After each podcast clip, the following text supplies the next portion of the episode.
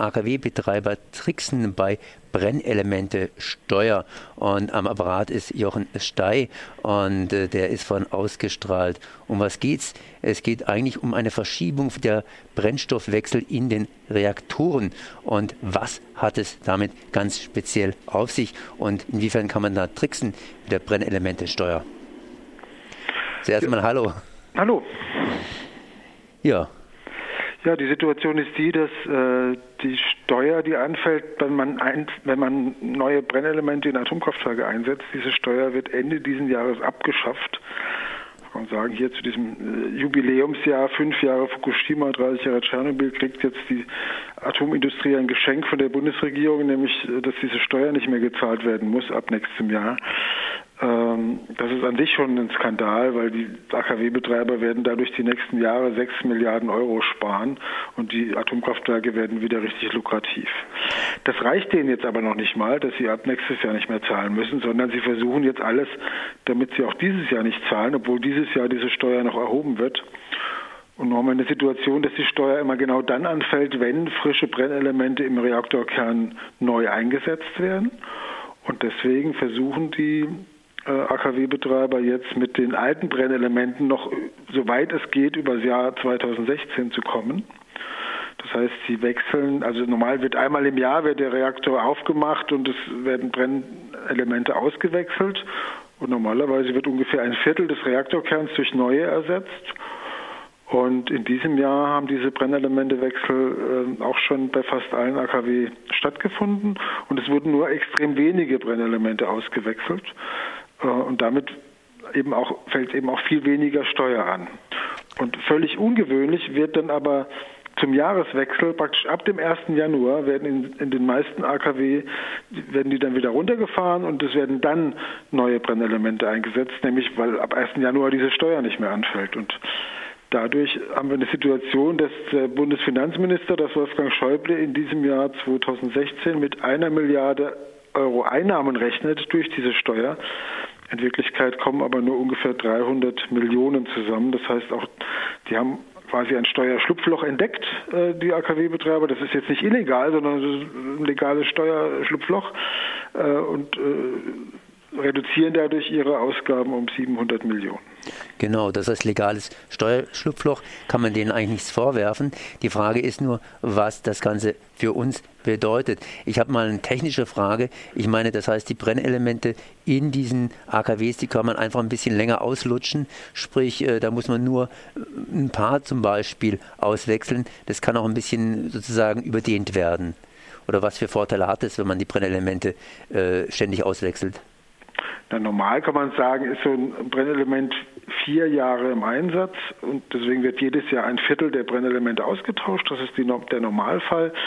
Ähm, durch die Kernspaltung verändert sich ja die chemische Zusammensetzung dieser Brennelemente. Also wenn die frisch eingesetzt werden, dann bestehen die aus Urandioxid und die Urankerne werden ja dann äh, sozusagen in der Kettenreaktion gespalten und äh, es entstehen dann andere Spaltprodukte, zum Beispiel das Plutonium oder andere hochradioaktive Stoffe ähm, oder auch ja, verschiedene chemische Stoffe entstehen dann neu, verschiedene Isotope und, und die sind dann sozusagen einerseits das Problem, was wir kennen mit dem Atommüll, entsteht dadurch, aber durch diese Veränderung der Zusammensetzung ist dann irgendwann eben diese, diese Kernspaltung, diese Kettenreaktion auch nicht mehr so äh, reibungslos möglich man spricht dann von abgebrannten Brennelementen irgendwann.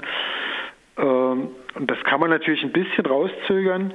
Das hat auch damit zu tun, dass diese Kernspaltung in so einem Reaktorkern äh, unterschiedlich verläuft, ob die Brennelemente in der Mitte eingesetzt sind oder am Rand. Das heißt, was sie jetzt gemacht haben, ist, bei dieser jährlichen Revision, dass sie eben auch die schon eingesetzten Brennelemente nochmal in ihren Plätzen äh, getauscht haben zum Teil, um dadurch eben nochmal ein bisschen längeren Einsatz zu ermöglichen. Okay, jetzt tun Sie das Ganze im Januar abschalten. Äh, das heißt ja immer, wenn die AKWs abgeschaltet werden, dann hat man so große Stromeinbrüche. Sprich, müssen wir dann Strom von dem Ausland her importieren. Nein, wir haben, wir haben ja riesige Überkapazitäten inzwischen in Deutschland. Das heißt, diese Atomkraftwerke werden für die Stromversorgung sowieso nicht mehr gebraucht. Das bestreiten die ja immer so ein bisschen und das ist interessant, weil natürlich gerade im Winter äh, der, der, Strombedarf äh, höher ist als im Sommer. Deswegen werden normalerweise diese Brennelementewechsel werden immer im, im, Sommer gemacht, auch weil dann der Strompreis ein bisschen niedriger ist. Dann ist es praktisch nicht so schlimm, wenn, man, wenn es Produktionsausfälle gibt, weil die eh nicht so viel dran verdienen. Aber jetzt machen sie das plötzlich alle im Winter. Und das ist ja eigentlich der Beweis, dass man diese Kraftwerke für die Stromversorgung eben nicht mehr braucht. Das Ausland äh, brauchen wir so oder so nicht. Es ist sogar so, normalerweise, wenn wir einen kalten Winter haben, dass dann Frankreich ein Problem kriegt, trotz all seiner Atomkraftwerke, weil in Frankreich viel mit Strom geheizt wird und je kälter es dann wird, dann steigt der Strombedarf so äh, extrem an in Frankreich, dass die ganzen Atomkraftwerke, die es dort ja noch gibt, gar nicht ausreichen und dann eher Deutschland noch Frankreich mit versorgen muss. Also äh, Deutschland hat durch, durch das gesamte Energiesystem inzwischen solche Überkapazitäten, selbst wenn dann die Erneuerbaren mal, also wenn mal kein Wind weht oder keine Sonne scheint, dass das nicht das Problem ist, äh, äh, auf Atomkraftwerke zu verzichten.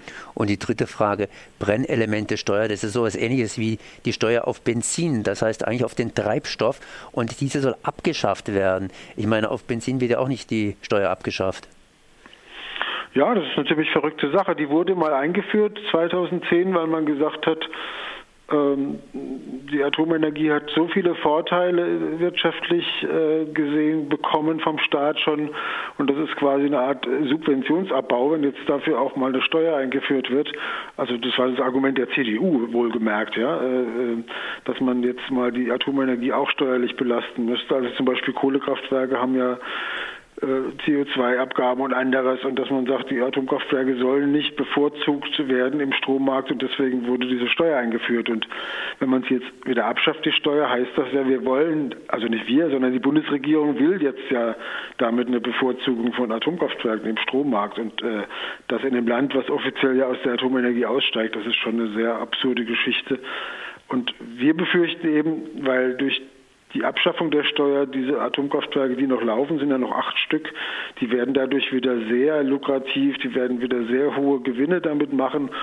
Und das weckt natürlich Begehrlichkeiten. Und wir befürchten, dass wenn das wenn die Gewinne wieder so hoch sind, dass dann die AKW-Betreiber vielleicht doch wieder versuchen werden, ob man diese alten Anlagen nicht doch noch ein paar Jahre länger äh, betreiben kann. Und dass sie vielleicht versuchen werden, da nochmal sozusagen den Atomausstieg rauszuzögern.